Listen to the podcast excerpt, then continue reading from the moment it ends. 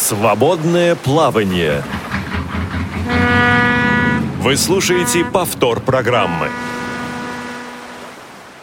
Наши родители часто говорят нам то, что кажется нам взаимно противоречивым. Два утверждения, противоречащие друг другу. В детстве мне говорили, сынок, учись, а то потом поздно будет. И буквально через 5 или 10 минут напоминали, учиться никогда не поздно. Так вот что, учись сейчас, в 23 года окончишь университет и будешь сидеть и заниматься одним и тем же делом на протяжении всей жизни, периодически посещая курсы повышения квалификации, и все. Или учиться никогда не поздно. Постоянное, непрерывное, гибкое образование. Возможность в 35, 40, даже 45 лет изменить свою профессию, изменить специальность, начать заниматься чем-то новым. Что делать человеку, который говорит, я хочу учиться, но есть преграды, есть проблемы, есть сложности. Именно об этом мы сегодня будем говорить в нашем свободном плавании. У микрофона Олег Шевкун, в аппаратной сегодня звукорежиссер Анна Пак, контент-редактор Софи Бланш и линейный редактор «Ваши звонки» принимает Олеся Синяк. А с нами в студии сегодня Бронюс Броневич Айсмантас. А, доктор Айсмантас, добрый день. Да, добрый день. А, Бронис Броневич, декан факультета дистанционного образования Московского психолога, педагог... Московского городского психолога педагогического университета. Правильно? Или опять по своей традиции что-нибудь переврал? Нет, правильно. Московский городской психолого-педагогический университет. И э, доктор Айсмантес, я думаю, знает все, не только о дистанционном образовании. Ну, не обязательно знает все, а стремится узнать все. Но знает он также многое о непрерывном образовании. О том, что происходит в процессе образования, что происходит в системе образования за последнее время, как изменилась эта самая система, какие, какие тенденции есть в этой системе сегодня. Именно об этом мы сегодня будем говорить. Наш телефон, как обычно, работает он с самого начала эфира. Вы можете звонить уже сейчас. 8 800 700 ровно 1645, 8 800 700 ровно 1645. Э, бесплатный звонок по всей территории Российской Федерации. Skype radio.voz. Вы можете нам позвонить по скайпу, высказаться или задать свой вопрос radio.voz. Или э, телефон для смс плюс 7 903 707 2671 плюс 7 903 707 26 71. А, доктор Айсмантес, вот э, много лет назад существовала такая парадигма, такой взгляд на вещи, когда действительно ты э, учишься в школе, классу так к девятому, к десятому, к одиннадцатому понимаешь, кем ты хочешь быть после школы. Вопрос, кем быть, для тебя уже не актуален, потому что он решен. Ты поступаешь в ВУЗ, ты поступаешь в университет, в институт. Если что, то есть э, «помоги тупому устроиться. Помните, что это такое? ПТУ. Но, в общем-то, у ПТУ тоже были шутки по поводу институтов университетов. Так или иначе делается твоя карьера, ты к 23-24 годам уже, ну, так или иначе, сформировавшийся э, специалист с дипломом, потом ты идешь на работу, 2-3 года ты вырабатываешься, ты понимаешь, э, что нужно забыть из университетского курса, а что нужно выучить, что нужно освоить. И вот, соответственно, твоя доля на всю жизнь определилась. Лет 20-25 назад было так. Сегодня мы все чаще слышим о том, что человек в 30, 35, 40 лет говорит, а я хочу заниматься чем-то другим. Он говорит, а я хочу снова учиться. Он говорит, а я хочу получить еще одно образование. А я хочу кончить еще одни курсы. Вот меня не устраивает вот эта сложившаяся парадигма. За последние 10, 15, 20 лет есть ли какие-то изменения в сфере образования, которые стоят вот за этим процессом? Что, собственно, происходит? Как-то переосмысливается образовательный процесс, но вот как я на своем уровне, на уровне журналиста, не вполне понимаю. И надеюсь, что вы мне и нашим слушателям сможете это объяснить. Ну, я с радостью поделюсь своими ощущениями, своими впечатлениями. Э, сегодня непрерывность образования вообще является ведущей линией всего образования. Я закончил сам университет в советское время в 1984 году. Когда учился в университете, у меня казалось, что я получаю образование на всю оставшуюся жизнь. Ну, как же, да, так и было. Да, так это. Вот, в 90-х годах я начал понимать, что что-то не то, что э, надо постоянно образовываться с возникновением рыночных отношений. Когда мы выходим на рынок труда, продаем свои интеллектуальные способности, э, стоит вопрос, а насколько мы конкурентоспособны, насколько наши способности ценятся и так далее. То есть стал вопрос, а мы э, насколько готовы к сегодняшним условиям и идея непрерывности образования становится ведущей. То есть образование не на всю жизнь, а образование через всю жизнь. Это мировые тенденции. На Западе это в середине еще прошлого века эта, ли, эта линия ведущая была. Плюс возникла новая отрасль антрагогика, как теория методика обучения взрослых людей. То есть для взрослых людей тоже должны продолжать. Здесь есть очень много еще интересных других моментов, связанных с нашим здоровьем. Люди, которые постоянно живут в поисковом режиме, они и, и у них меньше проблем со здоровьем. Есть интересные зарубежные примеры, американские. Ну, есть у них проект 50+. Когда люди, э, э, когда исполняется 50 лет, они идут получать новую профессию, потому что понимают, если они не будут развиваться, то завтра они не будут востребованы. Они постоянно должны поддерживать свою профессиональную линию. Кроме того, если человек, это давно уже доказано, что если человек живет в поисковом режиме, то у него меньше проблем состояния здоровья. И я всегда вспоминаю клинического психолога Орлова Юрия Михайловича, который выделял два типа мышления. Саногенное мышление и патогенное мышление. Саногена – это созидающее, выздоравливающее мышление. Патогена – это разрушающее мышление. Вот, когда человек все находится в негативных переживаниях, когда он, э, образно говоря, купается в негативных переживаниях, сам себя загоняет в тупик, Ему еще хуже от этого становится, но он этого не всегда осознает. Люди с аногенным стилем мышления, они радуются успехам другим. Они все двигаются вперед. Они что-то хотят в жизни достичь э, даже на биохимическом уровне они поддерживают свою жизнь. Вот если у человека созидающий стиль мышления, то у него меньше проблем со здоровьем. Тот, который живет в патогенном стиле мышления, он своими руками себя, образно говоря, хоронит. Вот. Человек, когда идет в образование, у него появляются новые смыслы. У него, ну, допустим, если человек с проблемами здоровья, если он не занят какими интересными проектами, делами, он сидит и думает, а кому я нужен он в этом себя мире? жалеет. Он себя жалеет, э, как бы он ищет оправдание где-то себя, он думает, что я кому нужен в этой жизни. Он э, все время тратит на какие-то бессмысленные вот эти рассуждения, с помощью которых он себя загоняет в тупик. Когда человек живет в поисковом режиме, у него некогда об этом думать, да, как для вот деловых людей некогда спать. Правильно? Они все ну, заняты. Да. Им интересно. Образование – это импульс к жизни. Образование дает новый приток. Э, мы видим даже на молодых наших студентов, которые с инвалидностью, как они за год-два своего образования существенно меняются. Представьте, вот колясочник сидит дома, да, вот, ну, среди четырех стен вообще сдуреть можно. Правильно? Я не понимаю. Я вот два-три дня побуду дома, мне уже скучно, ему не хочется выйти на улицу. А если постоянно сидеть дома, дома и не быть пределя, и постоянно копаться в своих негативных переживаниях, то, э, естественно, мы себя загоняем в тупик. И родственники переживают, и родственники думают, а что делать в этой ситуации?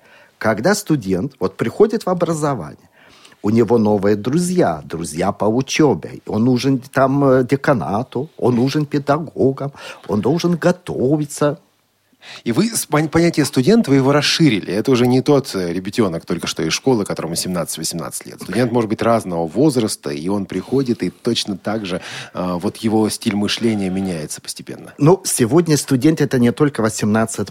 В 90-х годах вообще был огромный поток взрослых людей, которые пришли получать второе высшее образование. В советское время не было возможности получать второе образование. Кроме того, может быть, не совсем был удачный выбор первого первой профессии. Ну, в частности... Да, да, даже в 17 лет, извините, мы не понимаем, или не все понимаем. В 22 года окончил вуз и думаешь, а что я теперь с этой жизнью буду делать? Э, Хорошо, даже были и другие ситуации. Я э, хотел изучать психологию, да. Мне было это интересно, но у меня была склонность и к математике. Я пошел, психологию было очень сложно поступить. Э, был очень ограниченное количество. Я выбрал математику.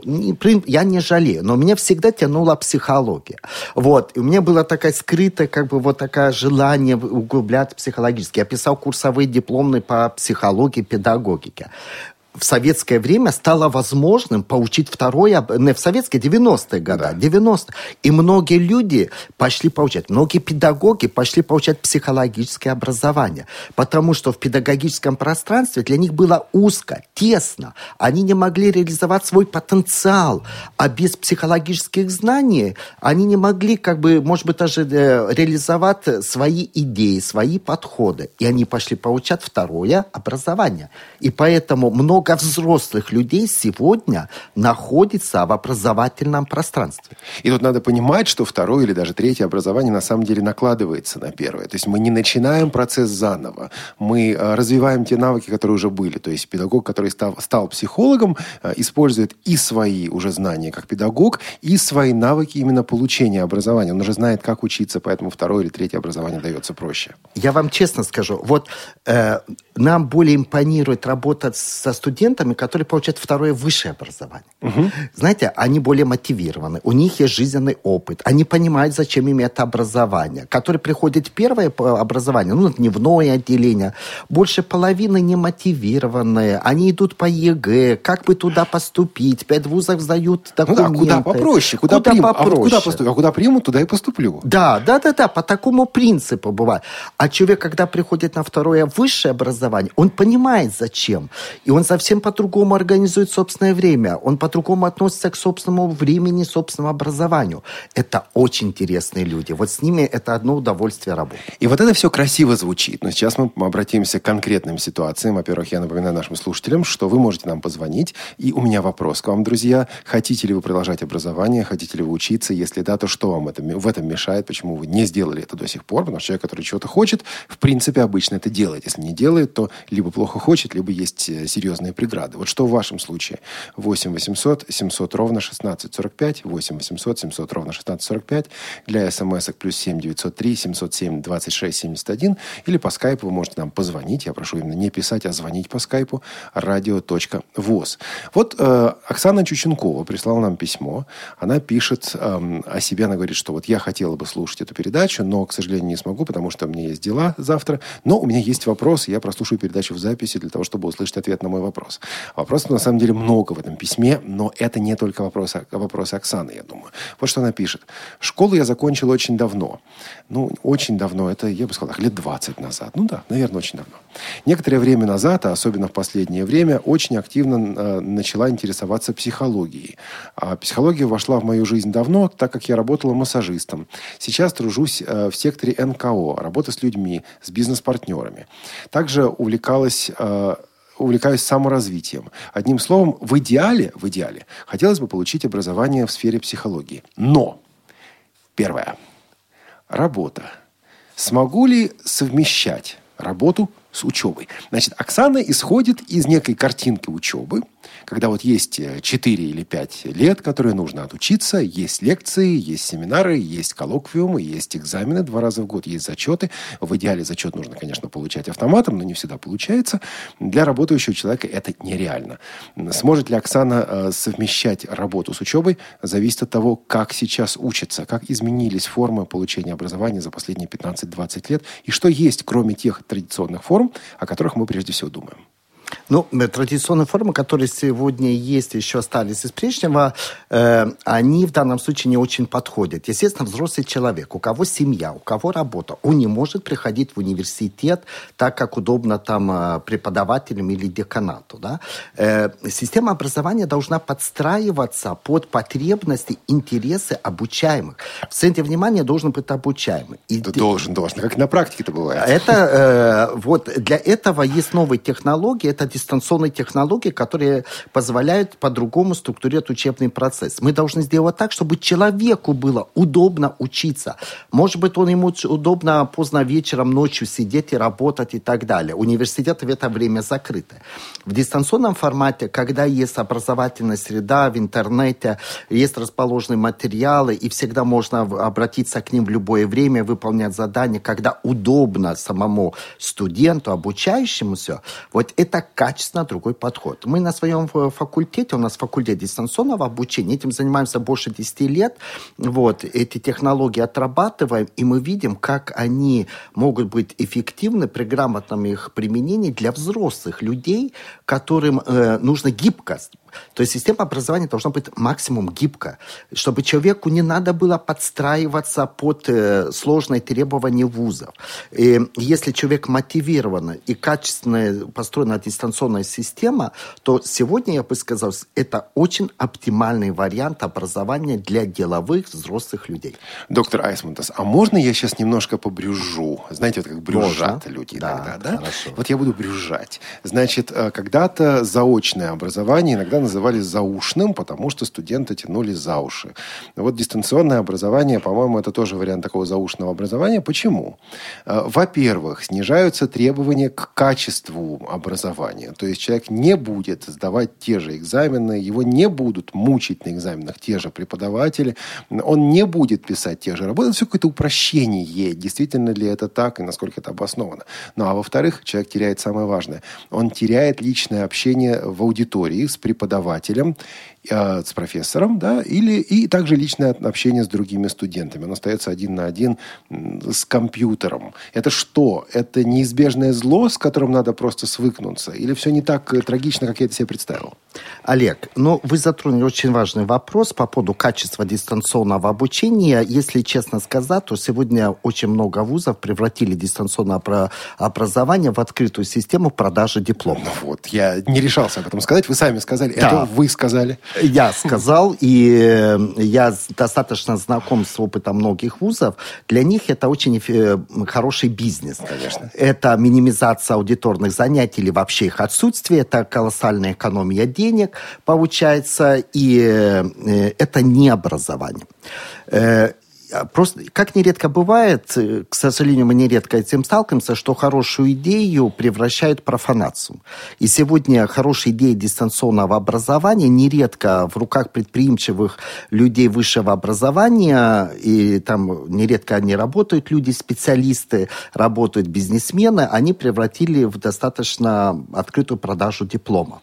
Вот, и этим компрометирует сам подход. Поэтому нередко, когда к нам студенты поступают обучаться, они спрашивают, а в дипломе будет написано, что дистанционно? Не случайно этот Конечно. вопрос, что понимает, что работодатель уже понимает, что, а, дистанционно, это значит некачественно. Это, э, и вот смотрите, некоторые вузы делают так. Делают доступ к образовательным ресурсам, э, итоговый контроль, там вместо зачета экзамена они сдают тестовые задания. Дальше платить деньги, перейдешь на следующий этап. Кто за тебя выполняет тестовые не задания? Важно. Неважно. Никого это не интересует. И так далее. То есть главное платить деньги, иди вперед. Вот. И дальше будешь студентами, получишь диплом. Да, этим компрометируют саму идею дистанционного образования. И в российском образовании действительно это очень большая проблема, что касается дистанционного. Э, дальше. Э, по поводу очных встреч и так далее. Э, я не фанатик дистанционного обучения в том понимании, как э, некоторые представляют, что сугубо только через интернет, никаких очных встреч, никакой, никаких очных вебинаров и так далее. Вот. Это не образование. Наши студенты, наши российские студенты к этому не готовы. Может быть, западные... Мотивированность должна не... быть выше для... Да. Здесь есть много проблем. Если наша, наша заработная плата коррелировала с нашим профессионализмом, да, это нас стимулировало к качественному образованию. Мы платили деньги и понимали, что нам нужна не корочка, а нужна, э, нужно образование. К сожалению, в сегодняшней реалии такова, что э, больше нужна корочка, чем профессиональные знания. От моего профессионализма особенно не зависит моя заработная плата. Вот. Это социально-экономические, скорее, причины этого явления. Наши студенты, если вспомнить кривую нормального распределения, у кого есть логическое мышление, кто-то мать помнит, то вот по кривой нормального распределения в конце 3-5%, да, это те, которые скорее могут учиться самостоятельно, дистанционно. Там 3, 5, 10 процентов абсолютно не могут учиться. Следующая, другая вот часть, оставшаяся часть, требует очень сильной психолого-педагогической поддержки, работы с ними нужно и тому подобное. И очень нужны очные встречи. Мы не фанатики, как я сказал, дистанционного обучения, мы комбинируем очные встречи и дистанционная самостоятельная работа студента.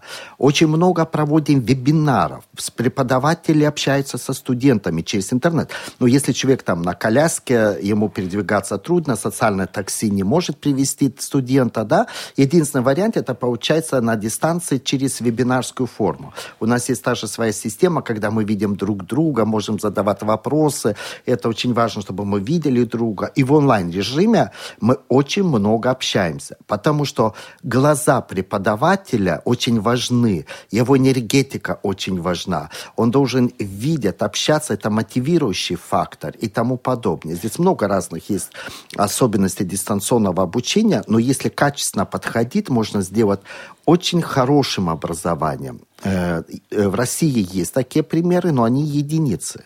Единицы. В большинстве случаев, к сожалению, превратили дистанционно в продажу дипломов. А, но вы говорите о том, что в принципе есть возможность передать вот эту энергетику преподавателя через э, дистанционное образование. Э, смотрите, как если онлайн. есть возможность очных встреч, то я всегда приветствую очные встречи, угу. да? Очные встречи очень важны, вот, э, потому что видит преподавателя, его мимику, жесты и так далее. Я бы не сказал, не надо абсолютизировать, вот как в дневной форме, угу. сплошные очные встречи. Э, наши коллеги из Германии, Люнебургского университета, приехали в Россию к нам в университет, увидев наше расписание, директор Института психологии Зеланд говорит, у вас что, тюрьма? Я говорю, Почему? подождите, современное здание, это что, вам похоже на тюрьму?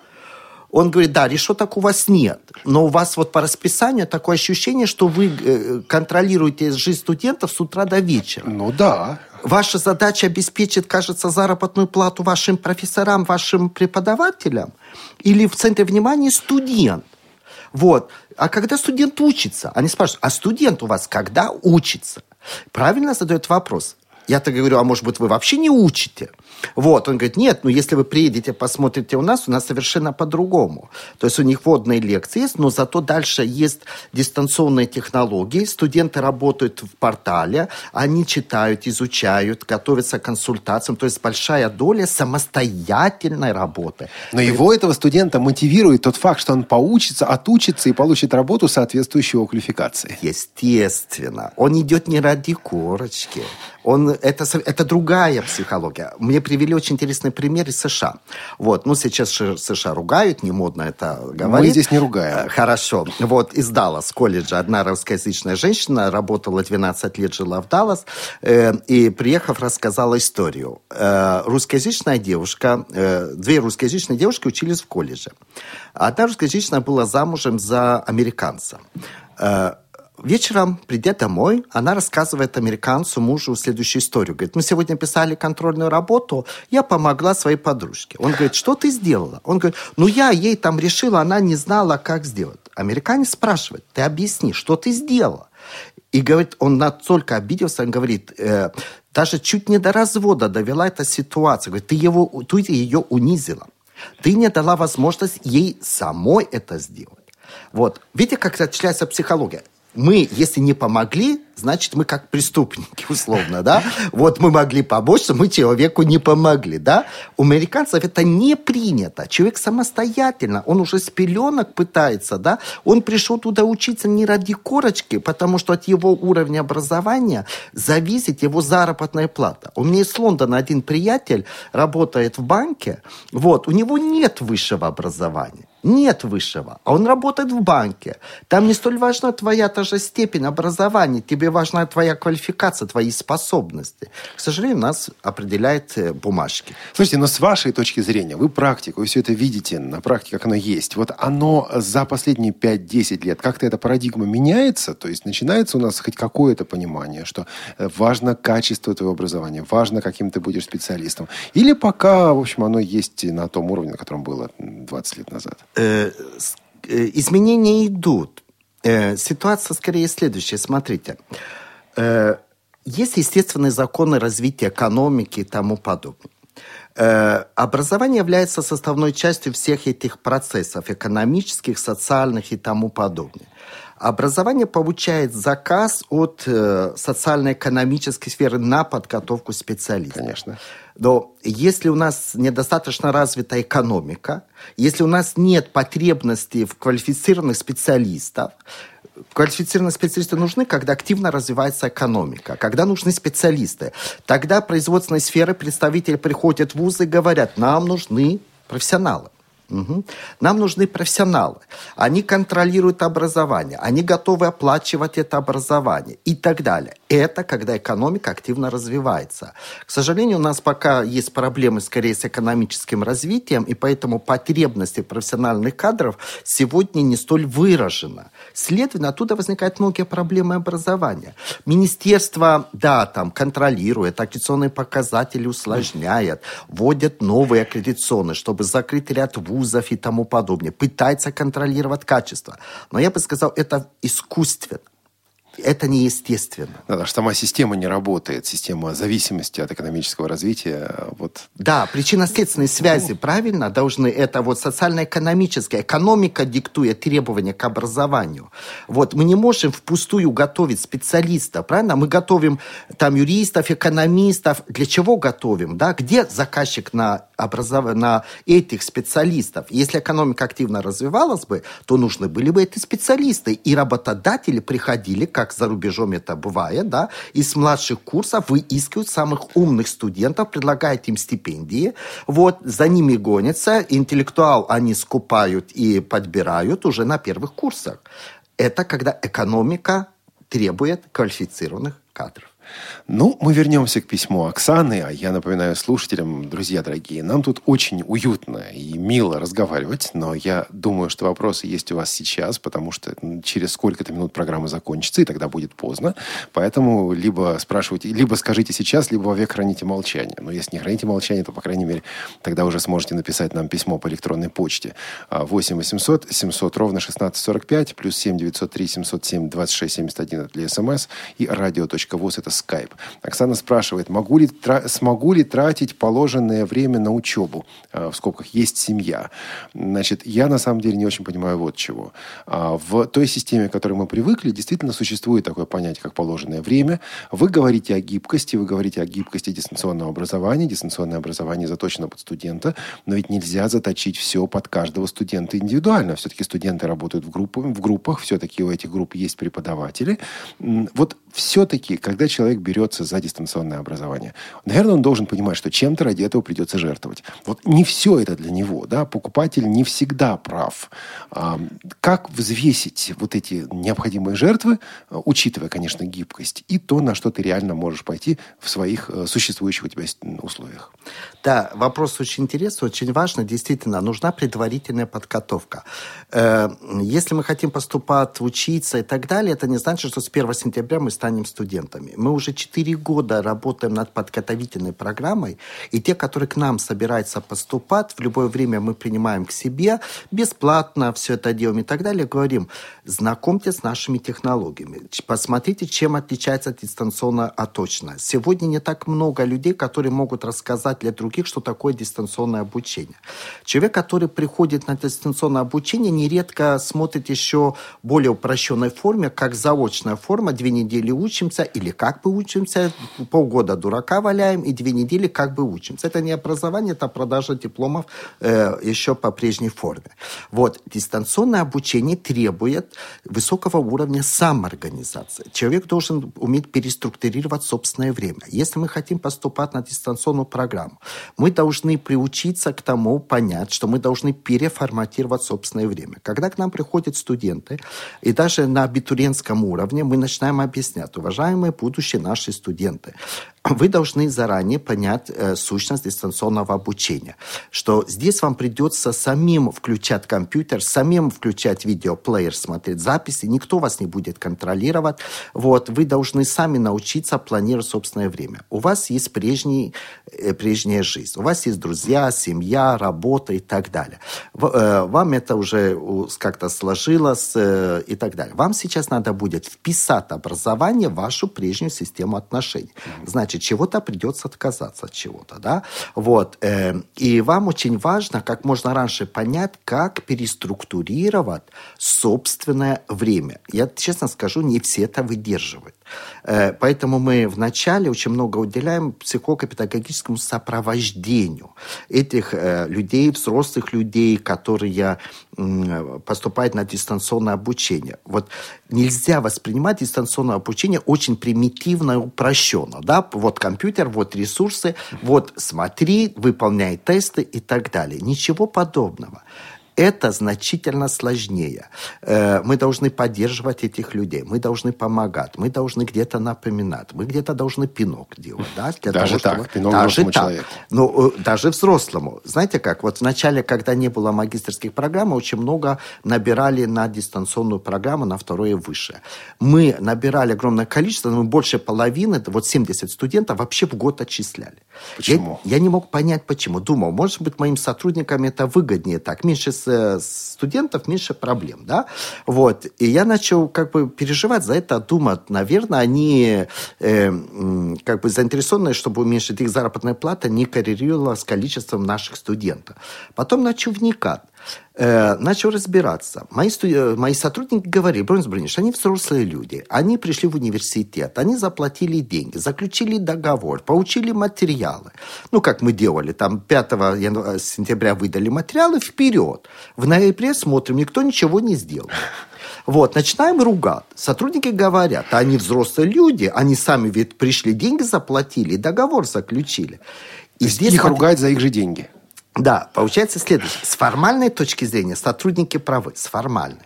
Но не с формальной, они не правы. Это мы некомпетентны. Мы этих людей, которые пришли, должны сопровождать. Мы должны объяснять, что э, вам нужно переструктурировать время. Вам нужно понять, что образование – это ваша проблема. Это ваша проблема. Мы помощники по вашему развитию. Вы заказчик на свое образование. Не мы. То есть надо формировать позицию заказчика – на образование. Вот. Один умный человек сказал, не помню, он э, э, взял известные фразы известного человека, что если человек берет образование в свои руки, значит, он берет судьбу в свои руки. Да? Если он берет ответственность, э, значит, э, если берет ответственность за собственное образование, он берет ответственность за собственную судьбу. Ну да. Вот. Э, и мы должны постоянно объяснять студентам, образование – это ваша проблема. Мы – помощники по вашему развитию. Вы пришли в университет для того, чтобы освоить новую профессию, чтобы сдать умнее, чтобы развиваться и так далее. Правильно? Вот. Вы должны, мы, наша задача – вам создавать условия для этого. Да? Вот. А, э, если будете делать шпаргалки, если будете задания выполнять, давать другим и так далее. Но это вы сами себя подводите, сами себя обманываете, ну и так далее. Ну, к сожалению, непростой это разговор, и наши студенты не всегда готовы к такому разговору, потому что нередко корочка все-таки важнее, чем знания и способности. И я возвращаюсь к письму Оксаны. У нее несколько вопросов, но каждый из них очень емкий. Она пишет, математику уже всю забыла. А я попытаюсь расширить этот вопрос.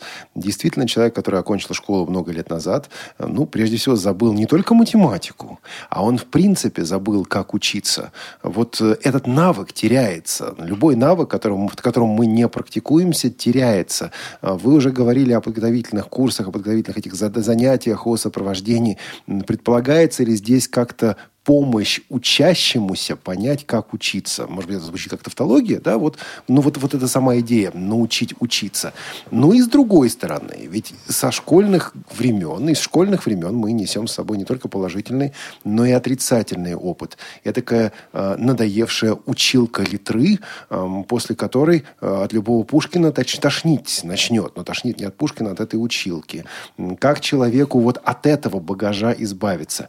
То есть вернуть положительный багаж, а возможно и избавиться от отрицательного багажа э, стереотипов, сложившихся неправильных представлений, негативных ощущений, которые у него за эту жизнь накопились.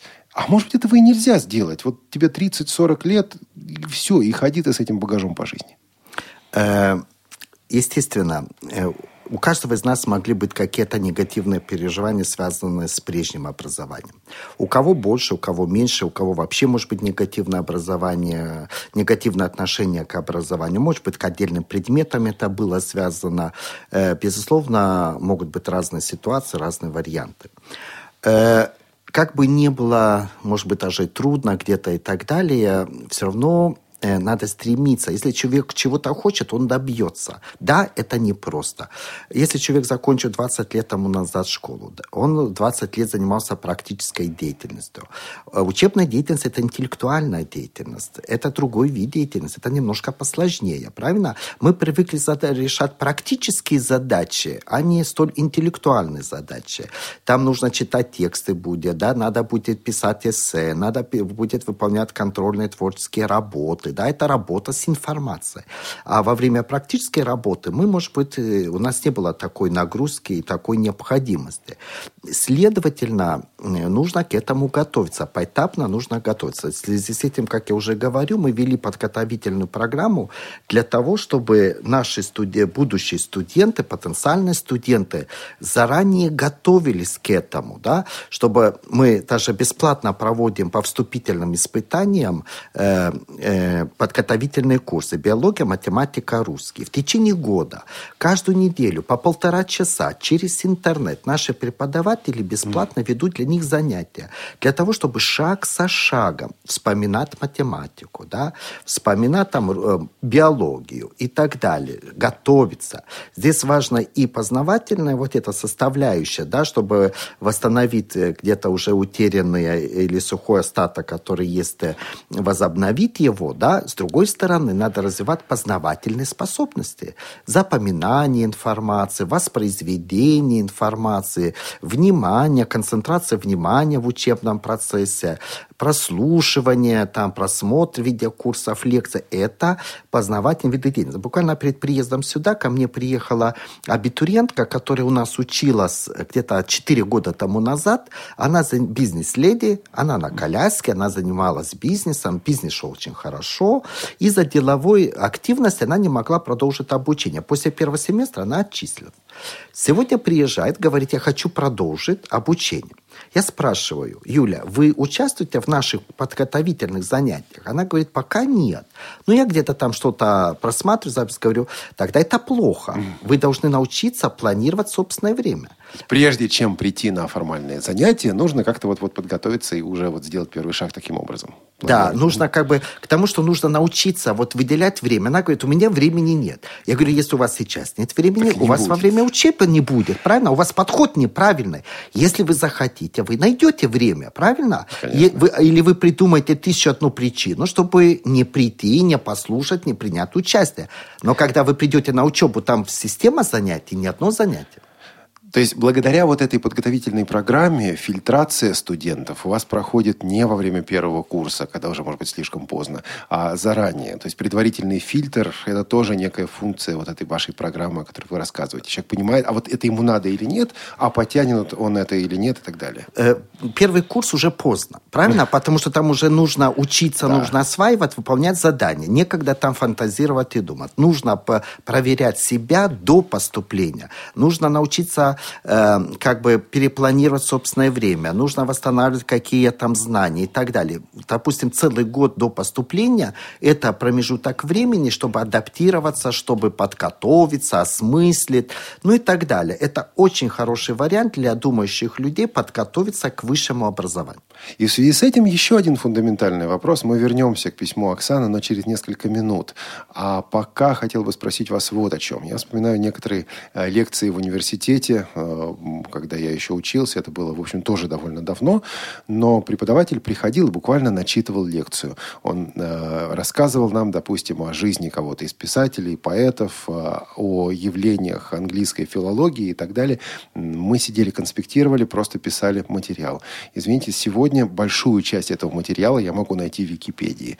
Он не всегда будет проверенным, он не всегда будет точным, там могут быть ошибки, там могут быть ляпы, но это не снимает самого главного, главного моего вопроса. Сколько-то лет назад учитель – это был человек, который носитель информации, он приезжает в дальнее, далекое село куда-то, в деревню, несет эту информацию. На более высоком уровне он приходит в университетскую аудиторию, он несет эту информацию. Студент эту информацию воспринимает.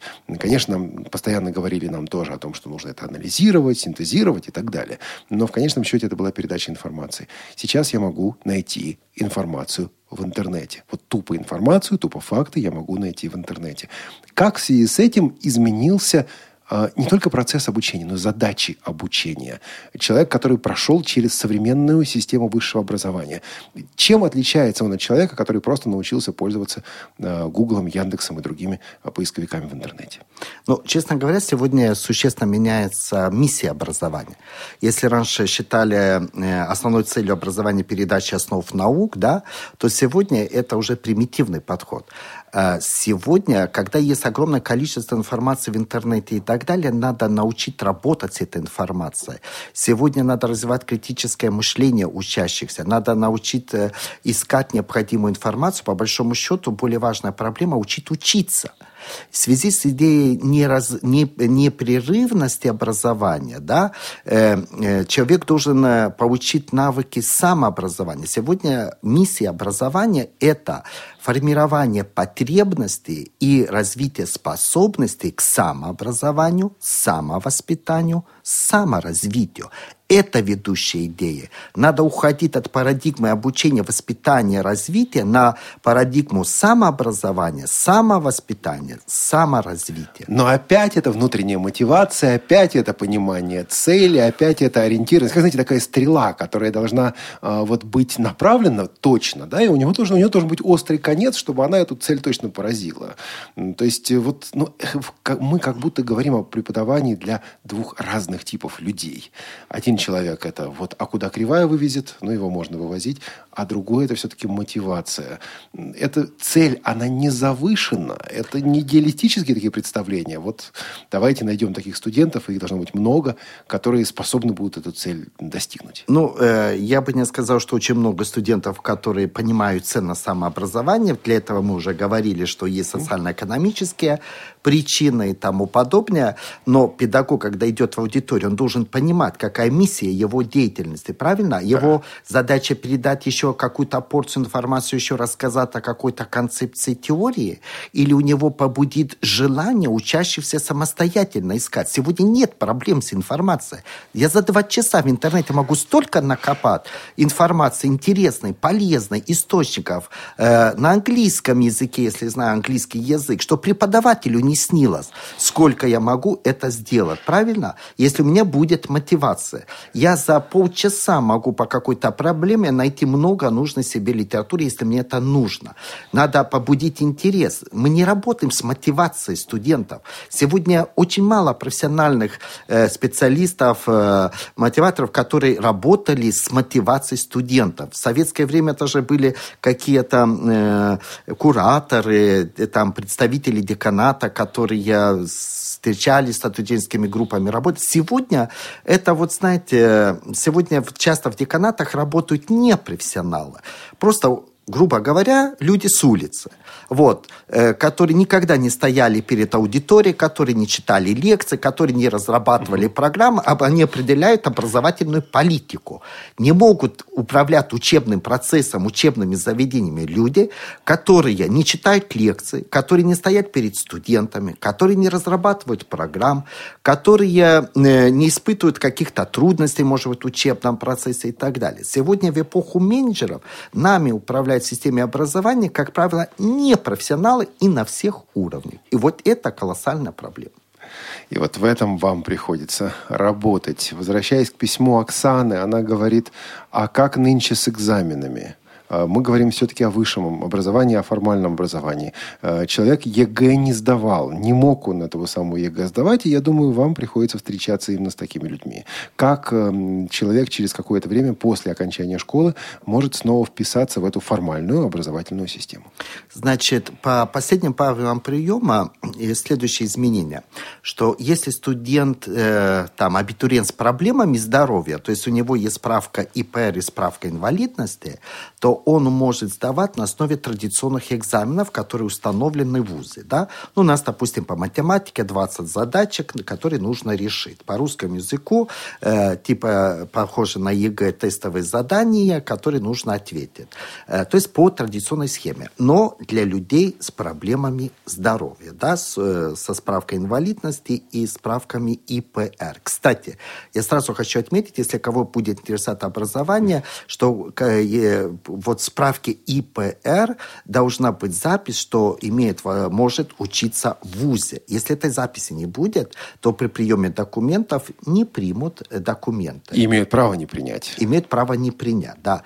Вот э, раньше на вечернюю заочную форму, на вечернюю форму принимали и по традиционной схеме всех. С этого года даже на вечернюю форму принимают только на справ по справкам ЕГЭ.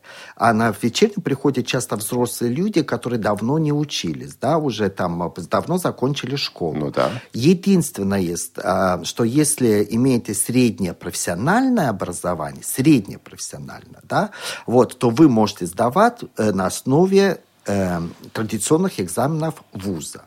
А так вы должны э, сдавать ЕГЭ, э, несмотря на то, что вы давно закончили школу, никто вас не тренировал по ЕГЭ, и давно вы забыли многие ну и там это будет означать, что человек э, должен будет потратить сколько-то времени своей жизни, сколько-то сил для того, чтобы к этому ЕГЭ подготовиться. Другого пути, собственно говоря, у него нет. Либо это по ЕГЭ, либо, как вы сказали, э, справка МСЭ, и тогда, если есть соответствующая запись, он может сдавать на основе экзаменов вуза. Правильно я понял или не совсем? Да, э, вот единственное, по ЕГЭ еще надо иметь в виду, что каждый вуз устанавливает минимальные баллы, проходные баллы, на основе которых можно поступать или э, идти на конкурс. И бывают ситуации, когда по биологии, математике баллы высокие, по русскому языку баллы высокие, а математике ниже минимального балла, на 3 балла. И человек не может поступать в университет, то есть не принимает документ. Значит, э, доктор Айсмантас, мне кажется, что мы э, беседуем на все те темы, которые наших слушателей и так волнуют, поэтому они не звонят.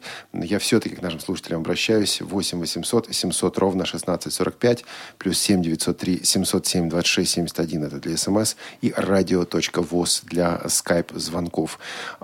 Значит, вот неудобный вам вопрос задам. И он актуален, наверное, не только тем, для тех, кому 30-40, а и тем, кто, может быть, школу окончил 3, 4, 5 лет назад. Вот это будет полезно услышать или, по крайней мере, продумать. Одно из серьезнейших возражений против получения образования заключается в том, что получать образование дорого. Но вот действительно вузам надо как-то жить. А, и одна из тех жертв, которые человек приносит ради получения образования, это жертва финансовая, жертва материальная. Две стороны медали – так ли это дорого? Ну, допустим, за рубежом ведь можно и кредит под это дело взять и так далее. У нас это не настолько распространено. Но вот э, что это? 100 тысяч, 200 тысяч в год? Или это как-то может быть дешевле? Я не знаю, будем мы сейчас говорить конкретными цифрами и числами или нет. Они могут меняться. Но хотя бы порядок явления. А другое, э, другой вопрос. Вот положа руку на сердце, можете ли вы представить человека, которому нужно образование, который мотивирован для получения образования. Но вот реально этот человек это образование в данный момент не может себе позволить. И ничего по этому поводу сделать ни он, ни его окружающие не в состоянии. То есть есть такая проблема или нет? Окей. Okay. Это, это проблема многосторонняя. Э, прежде всего хочу напомнить, что для людей с инвалидностью за справками ИПР имеет 10% Э, бюджетных мест выделяется под эту группу людей. 10%. И мы их не выбираем. И мы их не выбираем. Мы выбираем процент полтора. И сейчас министерство делает упрек, вы боролись за 10%, а почему, почему люди не идут учиться? Это бюджетные места, и мы их не выбираем. Вот. Этим надо пользоваться, пока есть возможность, потому что могут, это в законе по образованию установлено. Если мы не будем выбирать, они могут быть уменьшены или вообще убраны, правильно? Вот. Э, это бюджетные места для людей с инвалидностью. Дальше. Сегодня очень много магистрских программ открывается после специалитета, бакалавриата, да, где можно получить э, дальнейшее образование. В частности, в моем университете, в Московском городском психолого-педагогическом, в прошлом году было очень много бюджетных мест э, по психолого-педагогическому направлению. Мы даже сперва думали, а как мы наберем такое количество магистров. Подождите, у вас реально мест больше, чем кандидатов было? Э, знаете, даже были проблемы иногда набрать необходимое количество, и конкурсы и так далее. Сперва мы были в испуге, как мы наберем такое количество. Там на психолого-педагогическое направление, мне кажется, было 240 бюджетных магистерских мест. Ну, это странно, это какая-то неспланированность, потому что вы же отлично понимаете, что у нас огромное количество психологов, которые получили корочку, но не могут найти работу. Зачем нам их перепроизводить? Но это, наверное, вопрос не к вам. А, но все-таки тут какая-то странность есть. Э, это не востребованная на сегодня профессия. Откуда же там 240 мест? Э, скорее, смотрите, вот э, с психологами произошло перепроизводство. Да, уже с подушевым финансированием начинают там где-то э, увольнять психолог и так далее. Психолого-педагогическое направление, оно новое направление сейчас, да, и новая специальность возникла. По, этой, по этому направлению, здесь скорее по этому направлению окончивший магистр может работать работать и педагогом, и психологом, да, а, как бы широкий. выбор, более широкий mm-hmm. спектр. Когда сугубо психолог, да, он там консультант, помощник и так далее. А когда психолого-педагогическое направление, то он может работать и педагогом, с психологическим образованием, психолого-педагогическим, ну и так далее. Поэтому, скорее всего, и было выделено немало мест, и, наверное, в будущем будет под это направление выделяться. То есть магистрских мест иногда бывает немало, и стоит посмотреть, в каких вузах открывается развиваются новые программы, и туда поступать на бюджетной основе.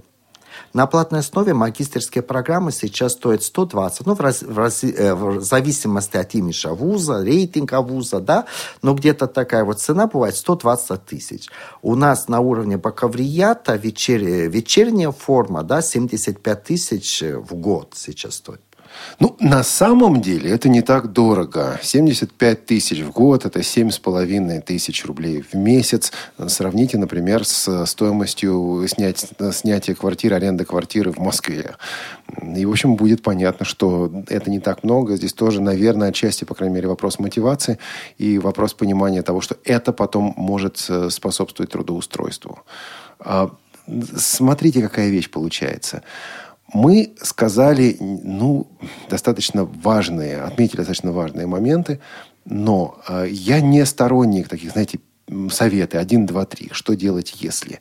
Но все-таки в завершении нашего разговора человек думает, я хочу учиться, и у него есть уже даже понимание, по какой специальности он хочет учиться. Следующие шаги для него. Первое, это нужно внимательно изучать вузы, куда вы хотите поступать нельзя сразу принимать решения. Надо сопоставить. Напишите письма в разные вузы. Некоторые так и делают. Посылают 20-30 вузов, смотрят, когда ответят на письмо, оперативно ответить и так далее. 20-30? Э, да. Слушайте, но это да. как резюме рассылать. Нет, это э, умные люди. Вот смотрите, э, выбирая вуз, мы выбираем свое будущее. Э, насколько качественно мы получим образование, если мы тем более вот в дистанционном формате и тому подобное. Вузы, вузы очень разные, подходы очень разные, и очень разное качество у них образования. Если мы хотим выбрать э, хороший вуз, надо поработать над этим. Просто чудес в мире не бывает. Бывают хорошо подготовленные мероприятия.